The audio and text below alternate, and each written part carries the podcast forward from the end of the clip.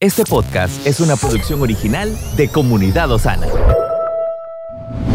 Nuestra guía, dirección y seguridad se encuentran en hacer su voluntad. Por eso nos entrenamos en adoración, intercesión y la palabra profética más segura. Bienvenidos al mensaje de hoy. Vamos a predicar sobre Primera de Tesalonicenses, el capítulo 5. En el verso 6 del capítulo 1 de Primera de Tesalonicenses, y vosotros venisteis a ser imitadores de nosotros y del Señor. Y aquí quiero que mire un énfasis. Recibiendo, dice, la palabra, ¿cómo? Y, y quiero que mire este versículo y lo lea y preste atención a lo que quiero introducir antes de comenzar a predicar el mensaje. Pero en este versículo 6 habla Pablo de cómo recibieron palabra en medio de tribulación. A veces nosotros en los momentos de tribulación es cuando menos recibimos palabra, porque el corazón está consternado y en realidad debería de ser al revés. Entre más atribulado te sientes, más palabra deberías de buscar, más palabra deberías de recibir, porque es lo que te va a sostener. Entonces Pablo aquí en 1 Tesalonicenses, el capítulo 1, verso 6, nos habla de tribulación. Y como usted sabe que es una carta que tiene un principio y un fin, en el capítulo 2, el verso 2, él vuelve a hablar de momentos difíciles y dice, pues habiendo antes padecido y sido ultrajado en Filipo, como sabéis, tuvimos de nuevo, dice, de nuestro Dios para anunciar el Evangelio de Dios en medio de gran oposición. Le habla de, a los tesalonicenses de que ellos recibieron la palabra en medio de tribulación. Pero Pablo dice que ellos anunciaron el Evangelio en medio de gran oposición. Y esto nos comienza a colocar que en la carta él está hablando de situaciones adversas. En el capítulo 3, el verso 3, dice, déjeme leerlo desde el verso 2, dice, y enviamos a Timoteo, nuestro hermano, servidor de Dios y colaborador nuestro en el Evangelio de Cristo, para confirmaros y exhortaros respecto a vuestra fe, a fin de que nadie se inquiete por estas tribulaciones, porque vosotros mismos sabéis que para esto hemos sido puestos. Voy a hacer una pausa ahí y digiramos esto, porque esta no es palabra de hombre. El Evangelio lo recibieron en gran tribulación. El Evangelio se anunció en gran oposición. Pero ahora dice aquí que no nos inquietemos cuando tengamos que vivir momentos de tribulación, porque para eso fuimos, para eso fuimos puestos. Dice el verso 4, pero también estando con vosotros, os predecíamos que íbamos a pasar, ¿qué cosa? Tribulación, como ha acontecido. Y sabéis, si saltamos al verso 7, dice, por ello hermano, en medio de toda nuestra necesidad y aflicción, fuimos consolados de vosotros por medio de vuestra fe. En el capítulo 4, el verso 13, él continúa hablándole a los de Tesalónica y le habla de que cuando tengan a un ser querido que muere, no ignoren algunas cosas que te van a ayudar a sostener en medio de una situación de pérdida. Y dice, ustedes no se entristezcan como los otros que no tienen esperanza. No dice que no debemos de tener tristeza. Lo que dice que nuestra tristeza es diferente a los otros que no tienen esperanza. Y en este contexto también Pablo viene hablando de la venida del Señor, viene hablando de que el Señor va a regresar por su iglesia. En un abrir y cerrar de ojos seremos arrebatados y habla de esa venida. Entonces yo quiero que mire en el contexto que se está escribiendo esta carta, es en un contexto de tribulación, pero también de una esperanza en la venida del Señor. Que cuando el Señor venga, todas esas cosas que hoy vivimos y todas esas tribulaciones que hoy vivimos van a acabar. Entonces la iglesia podía vivir en medio de esas situaciones porque estamos en el mundo y es un mundo injusto donde el Señor dijo que tendríamos aflicciones, pero es importante mantener la mirada en el que era, el que es y el que ha de venir. Ese es el contexto. Y ahora en el verso 12, Pablo dice, os rogamos hermanos, después de que viene diciendo todo esto, Dice, reconozcan a los que trabajan entre vosotros y os presiden en el Señor y os amonestan, y que los tengáis en mucha estima y amor por causa de su obra. Tened paz entre vosotros. Tenemos que aprender a tener paz entre nosotros. Esa paz entre nosotros es una paz que debemos de tener como iglesia, pero debemos de tener como familia una paz en la familia. Cuando Él dice, tengan paz entre vosotros, está diciendo, tengan paz en la familia, tengan paz entre sus amistades, tengan paz entre los hermanos y la iglesia, tengan paz. Dice, también os rogamos, o sea, el primer ruego es que reconozcan a los que trabajan y presiden. Lo que Él dice es que tengamos paz. Pareciera ser, no puedo con toda la certeza decirlo, pero pareciera ser que el consejo de Pablo está dirigido porque en medio de las tribulaciones y en medio de todas las cosas de la oposición y de todo lo que está aconteciendo, se estaba perdiendo la paz en la iglesia. Y esa paz que se estaba perdiendo en la iglesia era entre los miembros y también en los que dirigían. Entonces él está diciendo, tienen que aprender a tener paz y esa paz habla de orden. Tienen que aprender a vivir en orden. Por eso es que dice que también os rogamos, dice, hermanos, que amonestéis a los ociosos. Por eso es que puedo decir lo que estoy diciendo. La paz es orden y los ociosos causan desorden. En una familia, en un hogar donde hay una persona que es responsable de todo y el resto está ocioso, va a haber conflicto. Pero en una familia donde todos caminan en una misma dirección, donde todos asumen su parte, donde todos buscan el bien de todos, el bien en común, ahí va a haber paz. Porque va, va a haber conflicto en aquellos lugares donde, donde no se está tratando de encontrar el bien común. Entonces dice que hay que amonestar. Y esa palabra amonestar es dar instrucción.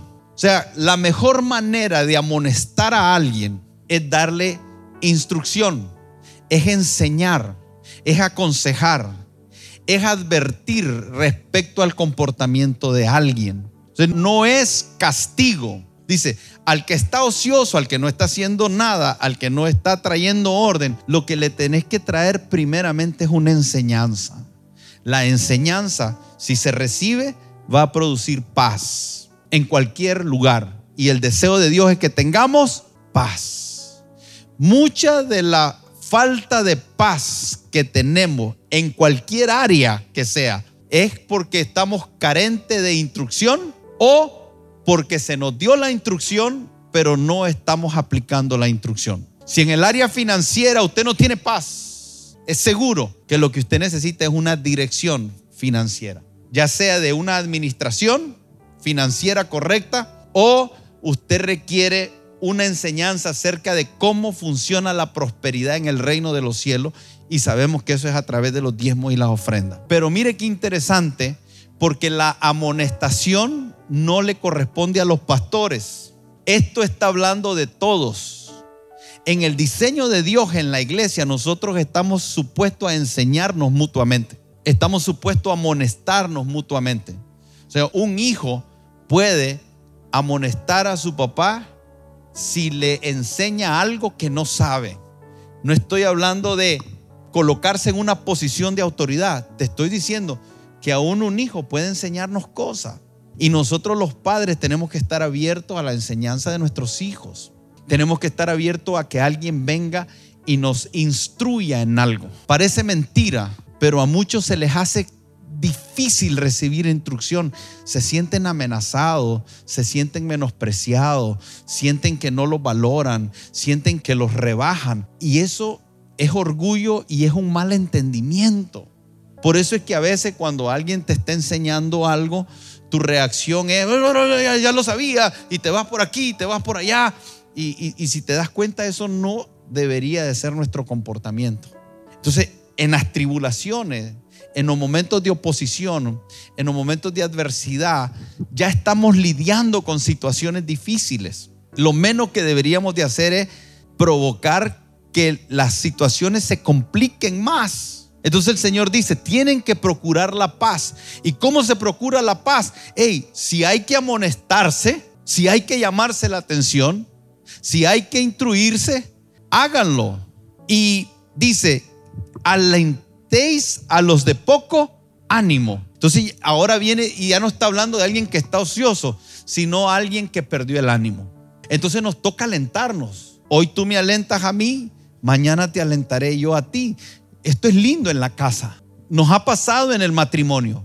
Hay momentos que llega tu esposa y te dice, tranquilo, vamos a estar bien. Hay momentos que tú llegas donde tu esposa y dice, tranquilo, vamos a estar bien. Llegaron de los hijos y, y alentarlos en los momentos de desánimo para algunos sus desánimos, para algunos de nuestros hijos sus desánimos son el tener que estudiar para un examen y decir, no quiero. No hay que prestarle atención tanto a lo que estemos alentando, sino a que el Señor nos llama a provocar la paz.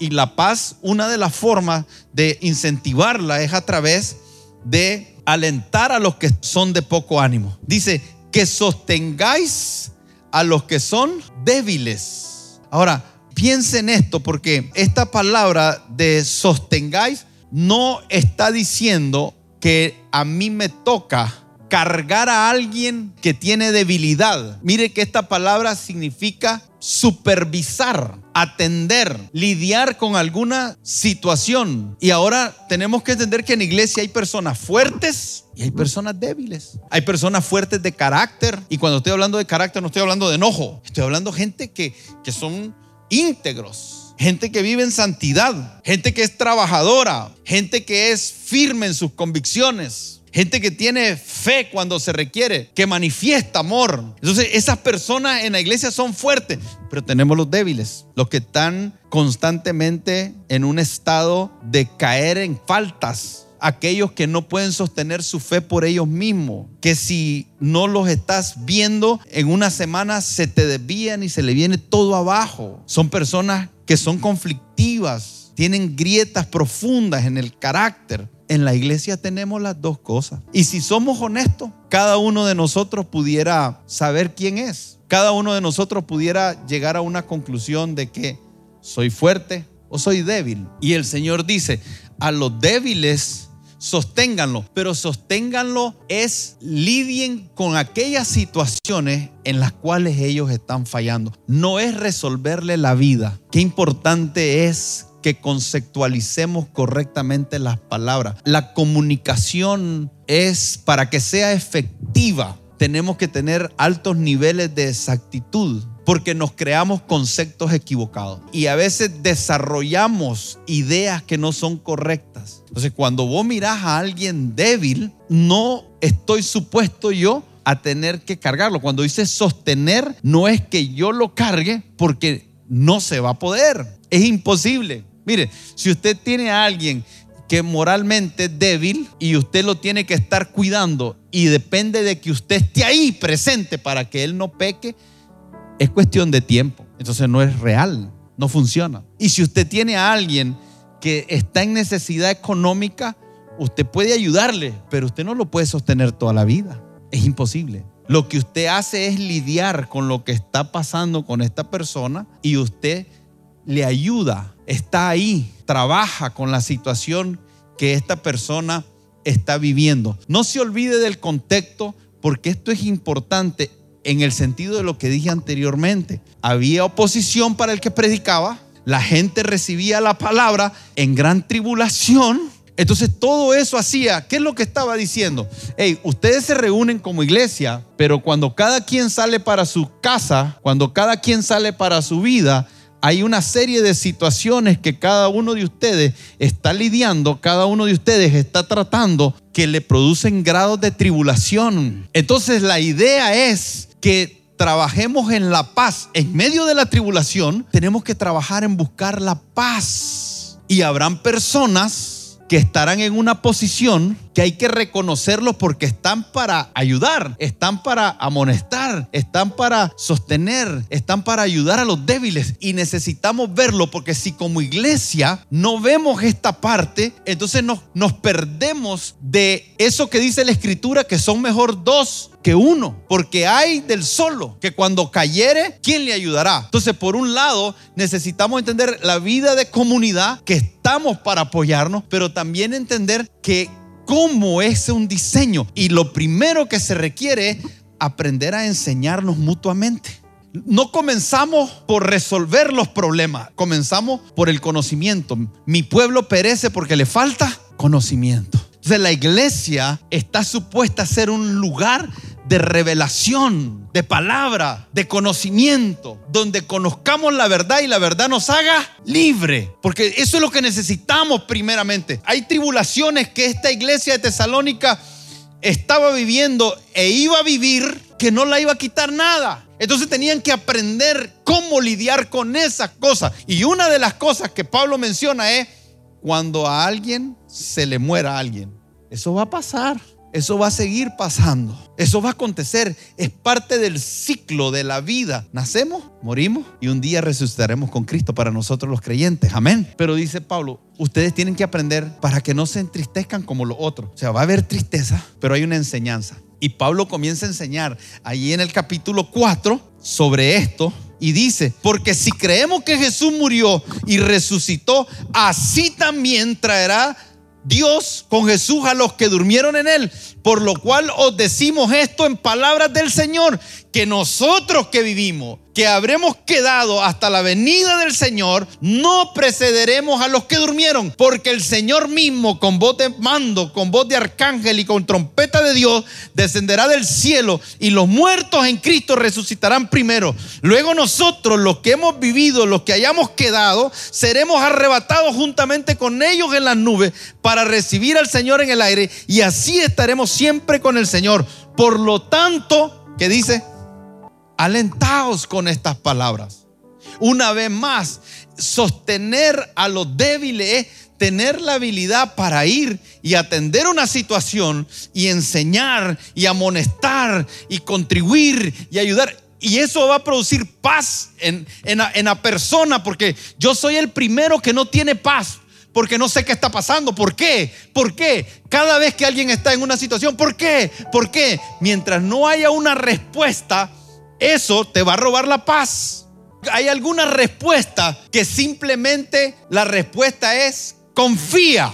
No necesariamente te va a dar la fórmula, el ABC o la respuesta que estabas esperando, pero te va a dar orden, te va a dar paz, te va a dar entendimiento, te va a traer sabiduría, te va a dar la verdad y la verdad te va a hacer libre y no necesariamente se va a quitar la tribulación. Le voy a dar un ejemplo. Pablo dijo, se me ha dado un aguijón en la carne. Y he orado al Señor cuántas veces y el Señor me dijo, en realidad le dio una respuesta. El Señor solo le dijo, esto es lo que tenés que hacer con eso. Recibió la dirección y de ahí para allá, Él dijo, tengo paz, tengo paz. No salen las cosas como yo quiero, no están aconteciendo como yo quiero, pero tengo paz. Entonces en muchas ocasiones el Señor se lo dijo a Pablo, pero en algunas ocasiones lo que va a requerir es que alguien amoneste a alguien y le enseñe algo, lo instruya en algo, que le traiga la revelación que se requiere para conocer la verdad que se requiere para estar en un estado de paz. Por eso dice, haya paz entre vosotros. Muchos matrimonios no tienen paz porque no tienen el conocimiento o están rechazando el conocimiento. Entonces, sostener a los débiles tiene que ver con ir. Y eso nos toca a todos, sea líder usted, no sea líder, sea astronauta o reverendo o reventado. en el diseño del Señor hay alguien al cual nosotros deberíamos de sostener en la fe, porque si estamos en la iglesia, siempre hay alguien que está más débil que nosotros a nuestro alrededor. Y el Señor espera que nosotros tengamos la habilidad de amonestar, no regañar, enseñar. Eso nos toca a todos. ¿Sabe qué es uno de los errores que cometemos cuando nosotros estamos en una situación? Decimos, ¿y a mí quién? Nadie me vuelve a ver. Y cuando otro está, tú participas. Porque somos buenos cuando se trata de nosotros. Pedimos que alguien esté ahí, que alguien nos visite, que alguien nos hable. Nadie se dio cuenta de lo que viví. Pero la pregunta es, cuando otro está viviendo algo, ¿tú estás ahí? Queridos hermanos, no es solo de nosotros el asunto, el Evangelio no solo es de nosotros. ¿Por quién fue la última persona que tú estuviste para Él? ¿Quién fue la última persona a la cual tú te tomaste el tiempo para enseñarle algo? ¿Quién fue esa persona? Cuando en una iglesia alguien dice, o mucha gente dice, no, no está nadie para mí, en realidad todos somos responsables. No es un asunto pastoral. alguien nos hizo creer que el pastor era el único que tenía responsabilidad de estar para todos. Y con esto no me estoy lavando las manos, aunque naturalmente se me están lavando. Pero, pero no, es cuerpo. Por eso dice, tengan paz entre ustedes. Provoquen la paz. ¿Cómo? Amonestándose. Busquen la paz. ¿Cómo? Amonestándose, alentándose, sosteniéndose y siendo pacientes. Dice, mirad que ninguno pague a otro. ¿Cómo? Yo te pregunto, ¿cómo es usted? Yo sé cómo soy y usted cómo es. Cuando alguien te hace mal, ¿cómo reaccionas? ¿Cuál es tu reacción? Esto, hermano, es ABC del cristiano. No paguemos mal al que nos hace mal. Si no dice, antes seguí siempre, seguí siempre. En otra palabra, nosotros debemos de andar detrás, corriendo detrás de lo bueno, unos para con otros y para con todos. Fíjese, para con todos los que están en el mundo y los que no están en el mundo, los que son cristianos y los que no son cristianos. O sea, esa es una característica nuestra. No, es que si aquel no es cristiano, yo lo veo de una forma y si es cristiano, lo veo de otra forma. No, pagamos bien, aunque nos paguen a nosotros mal. Y aquí dice, estad gozosos. Y mire qué interesante, porque habla en el versículo 13 que tengamos en mucha estima y amor por causa de la obra. El amor es uno de los frutos del Espíritu Santo, pero también nos dice que estemos en paz entre nosotros. Y la paz es un fruto del Espíritu Santo. Pero nos termina diciendo aquí en el verso 16 que estemos gozosos. Y el gozo también es un fruto del Espíritu. Ahora mire, te está hablando que tenga amor, paz y gozo en medio de tribulación, en medio de oposición, en medio de persecución. ¿Y sabe qué pasa? Muchas veces con la iglesia, todo lo contrario. Usted puede venir aquí y si tuviéramos en tribulación, el ambiente de paz está deteriorado, el ambiente de gozo está deteriorado, el amor en los corazones está deteriorado, porque no hemos aprendido a vivir el día a día que nos toca y que Pablo dice, porque hemos sido puestos para esto. ¿Sabe qué significa que hemos sido puestos para esto? Que hay cosas que van a ocurrir porque hay un diablo y hay un espíritu del anticristo que odia a la iglesia, aborrece la iglesia. Y estamos ya a las puertas, sino con un pie adentro, donde el odio para los creyentes se está manifestando como nunca y cuando yo le digo que viene persecución, no estoy profetizando algo malo, estoy diciendo lo que las escrituras dicen que va a acontecer. Y si la iglesia no aprende a recibir la palabra en medio de tribulación, y si la iglesia no aprende a predicar la palabra en medio de oposición, ¿qué nos queda? Que la iglesia desaparezca. No va a pasar eso, porque el Señor siempre se va a reservar un remanente para Él. Pero usted y yo debemos de ser parte de ese remanente. La Escritura dice que por la maldad el amor de muchos se... ¿Y qué dice ahí? Que tengamos amor. Pero el amor de muchos se enfriará. Dice que por causa de la persecución el diablo ahogará la palabra. Entonces ya no la recibes, la palabra, por la persecución, por la tribulación. Ya no la recibes.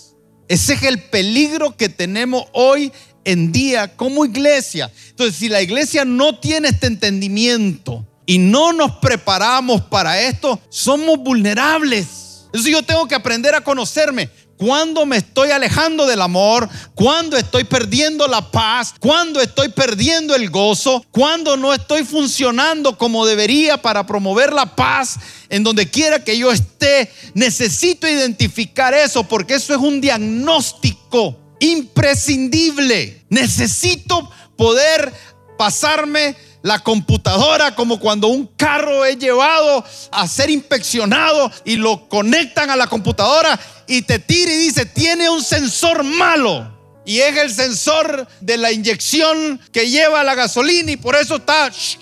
Si no sabemos qué es,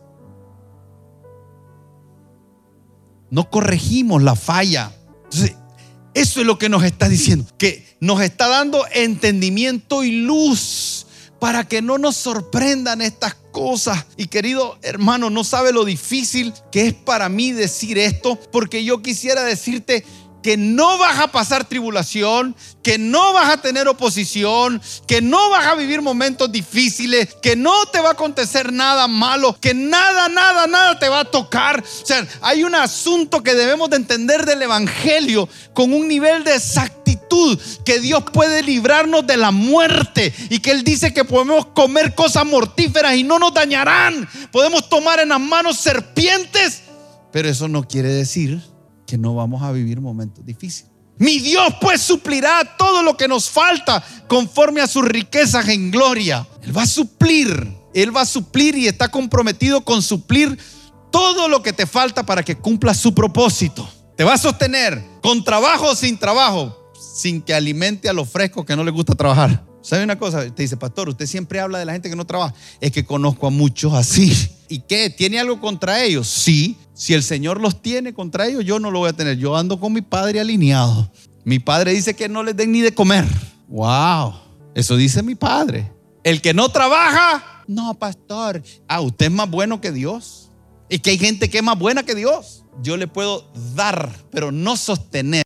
Yo puedo suplir una necesidad, pero no sostener no sostenemos al ocioso. Porque cuando sostenés al ocioso, alimentás la vida de ocio. Y el ocio básicamente es un elemento que destruye tu propósito en esta tierra porque no estás haciendo nada. Mire lo que dice ahí en Tesalonicenses capítulo 5, el verso 16. Ahí dice, está siempre, pero ahora llegando al final de esa carta tesalonicense, ahora Pablo mete, inspirado por el Espíritu Santo, la siguiente frase. ¿Cómo usted va a hacer para pagar bien a alguien que le hace mal si usted no ora? ¿Cómo usted va a hacer para mantener el gozo si usted no ora? ¿Cómo usted va a hacer para mantenerse en paz si usted no ora? ¿Cómo usted va a hacer para corregir a alguien y amonestarlo con instrucción correctamente si usted no ora?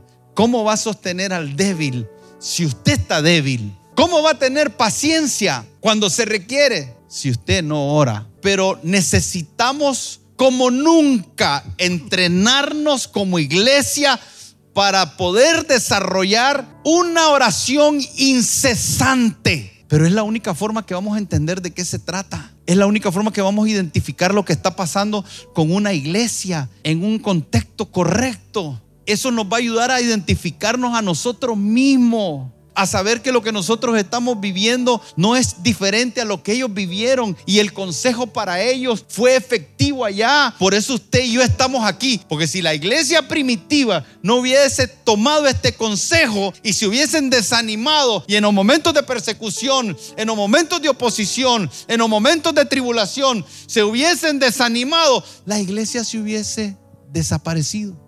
Y hoy usted y yo estamos aquí porque hubieron hombres y mujeres que en el tiempo perseveraron a pesar de la oposición. Y eso es válido para padres que su perseverancia hará que sus hijos y sus nietos no se pierdan. Eso es válido para una iglesia en una nación que persevera, que es entendida, que no se pierde ni se corrompe, sino que se mantiene pura, y sin mancha como el Señor quiere que su iglesia esté con su venida. Una iglesia gloriosa y sin mancha. Se va a necesitar personas que entiendan.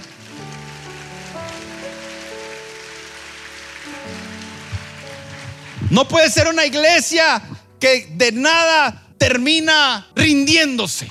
Esto más bien te da la oportunidad de entender cosas que pueden hacer que eso no pase. Y así tenemos que ver la predicación. Porque el pastor que ve la predicación desde una perspectiva que lo que dice puede hacer que alguien se vaya porque no es agradable o no es entretenido, podrá entretener, pero por un tiempo y después se van a ir de todas maneras. Pero si predicas la verdad, la verdad hará a muchos libres y habrá un remanente, que una iglesia gloriosa y sin mancha para la venida del Señor.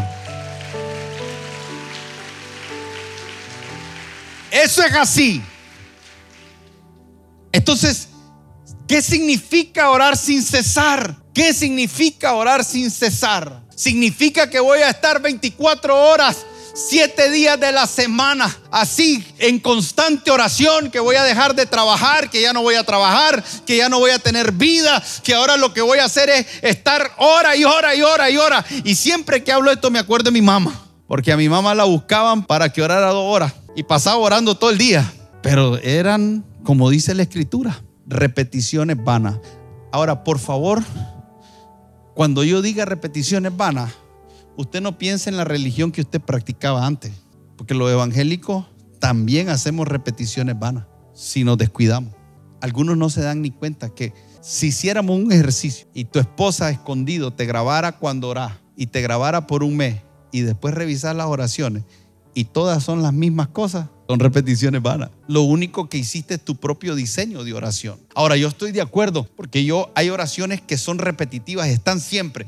Padre, sabiduría. Todas las veces que oro, yo pido sabiduría. Pero cuando la estoy pidiendo, mi corazón, mi mente está involucrada en eso. Necesito sabiduría.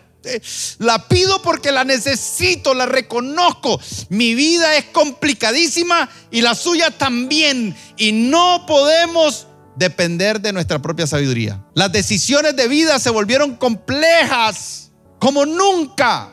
Lo que parecía simple se volvió complejo.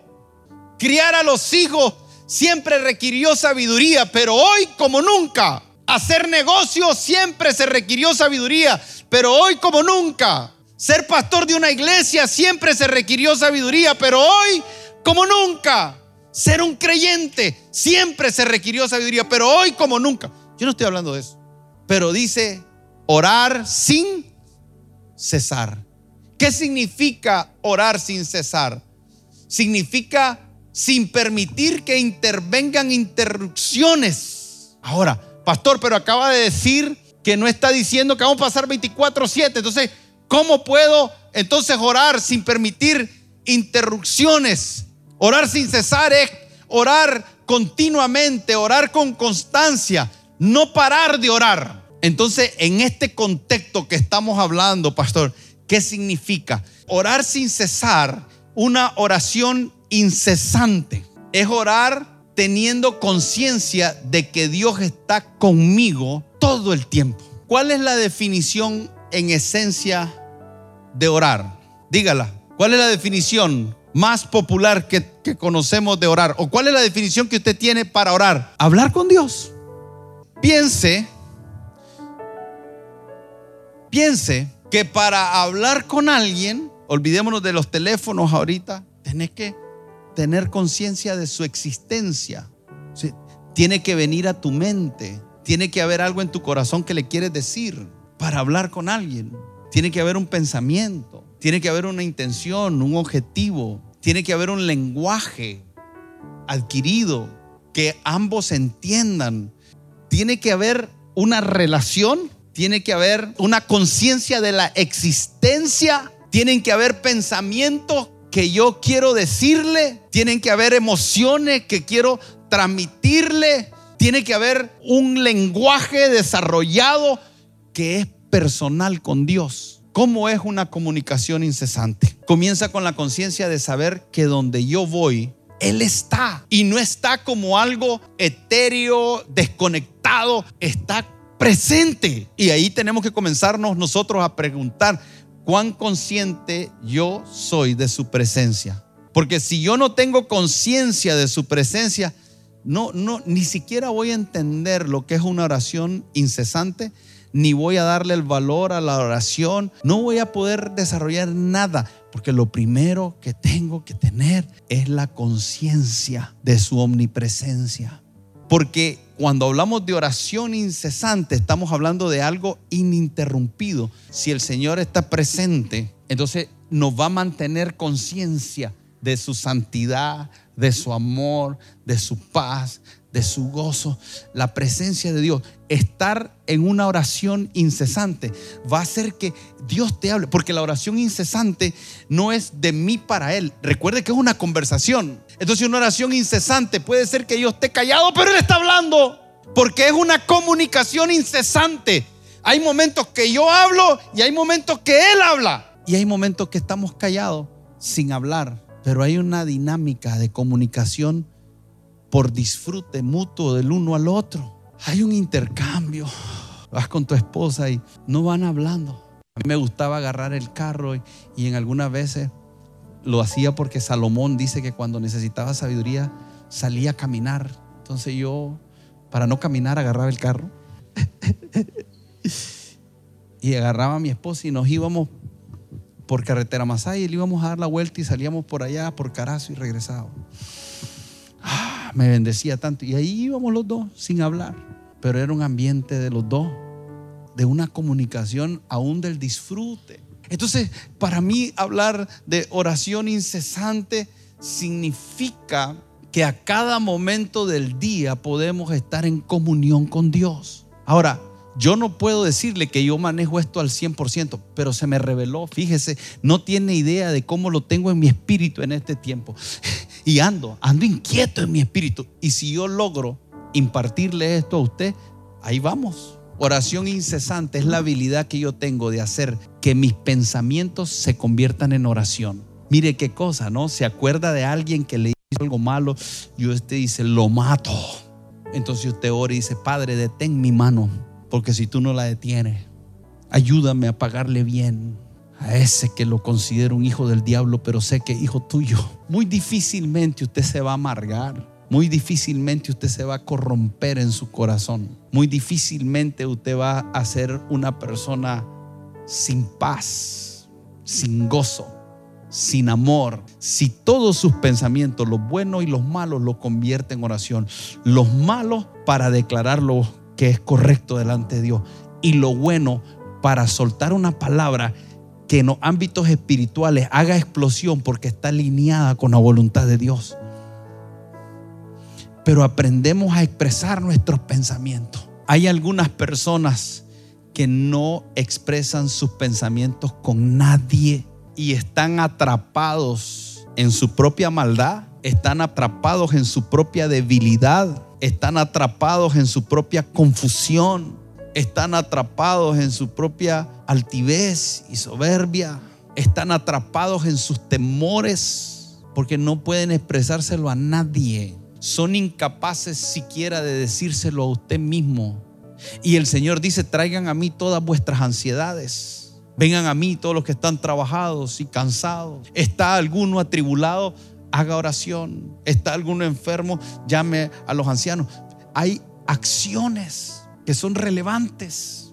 Sean conocidas vuestras peticiones delante de Dios. Entonces, orar sin cesar tiene, tiene que ver con la capacidad de que yo convierta todas las cosas que acontecen en mi vida en oración. Pastor, ¿cómo hago eso?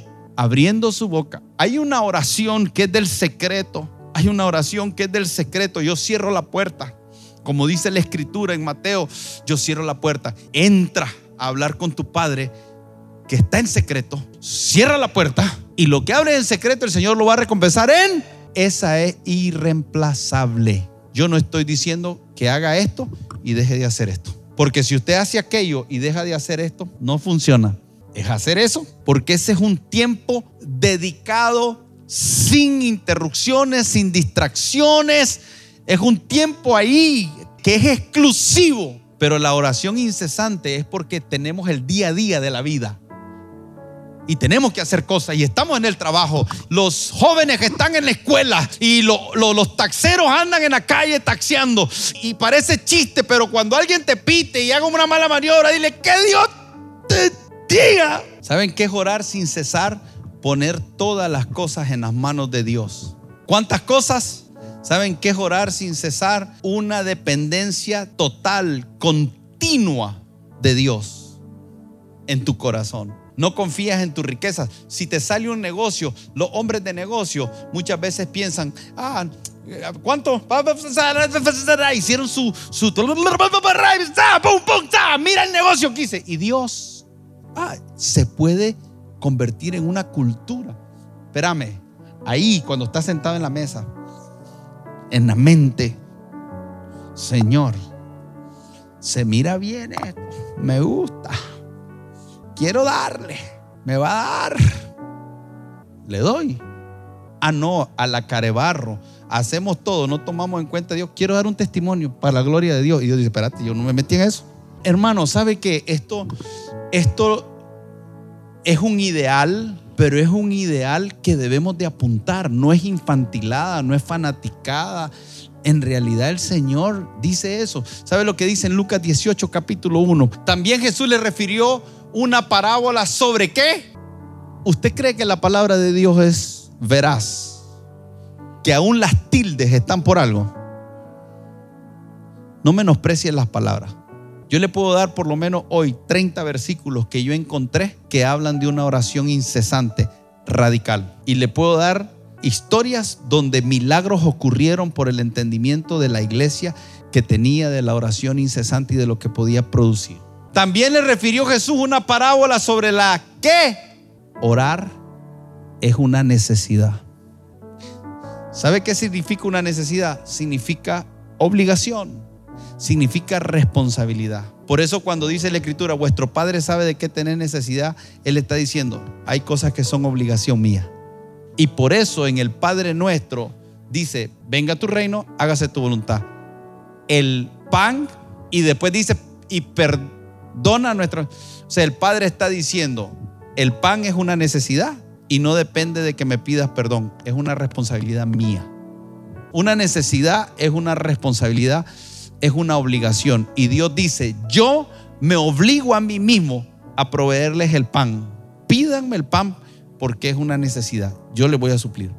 Y el Padre suple una necesidad porque no depende de que algo tenga que hacerse. Entonces aquí lo que dice es que nosotros necesitamos orar. ¿Cuándo? ¿Cuándo? Sin cesar. Siempre si usted busca la definición, también está dirigido a ininterrumpidamente. Pero voy a cerrar diciendo esto con la escritura. También le refirió Jesús una parábola sobre la necesidad de orar y, y, y cada vez que usted siente desánimo es porque usted dejó de orar. ¿Sabe qué es desánimo? Perder los deseos, perder las emociones. Eso es desánimo. El desánimo se da en el alma, no en el espíritu. Por eso es que Pablo dice, a la verdad, el espíritu está, o sea, estoy dispuesto. ¿Qué significa estar dispuesto? Tengo el ánimo. Yo tengo lo que se requiere. Vénganse para acá. Pero la carne tiene el ánimo. Fíjese que nosotros, ¿cómo somos, no? ¿Cómo está? Aquí vine con las completas. Y la gente constantemente dice, ay, fíjate que para serte sincero, he sentido que no quiero seguir. ¿Y qué hace uno? Vení, no, vení, vení, vamos, mira, no, hombre, tenés que seguir, tenés que seguir, brother, mira, mira, no, no, no te desanimé. Y comenzamos a hacerle payasadas, a ver, abre la boca el niño, abre la boca. El que no ora sin cesar, su corazón, que es un ambiente, está consternado, sin paz, revuelto, triste, eh, ofuscado, enojado. ¿Por qué? Porque no aprendiste a manejar las diferentes situaciones desde una postura de orar sin cesar. Entendiendo oración, comunicación con Dios. Entonces venimos aquí y decimos, ¿cómo está el ambiente? Y decimos, está pesado, dormido, la gente está frustrada, la gente está desanimada y leemos el ambiente. Y este cuarto se llena de un ambiente.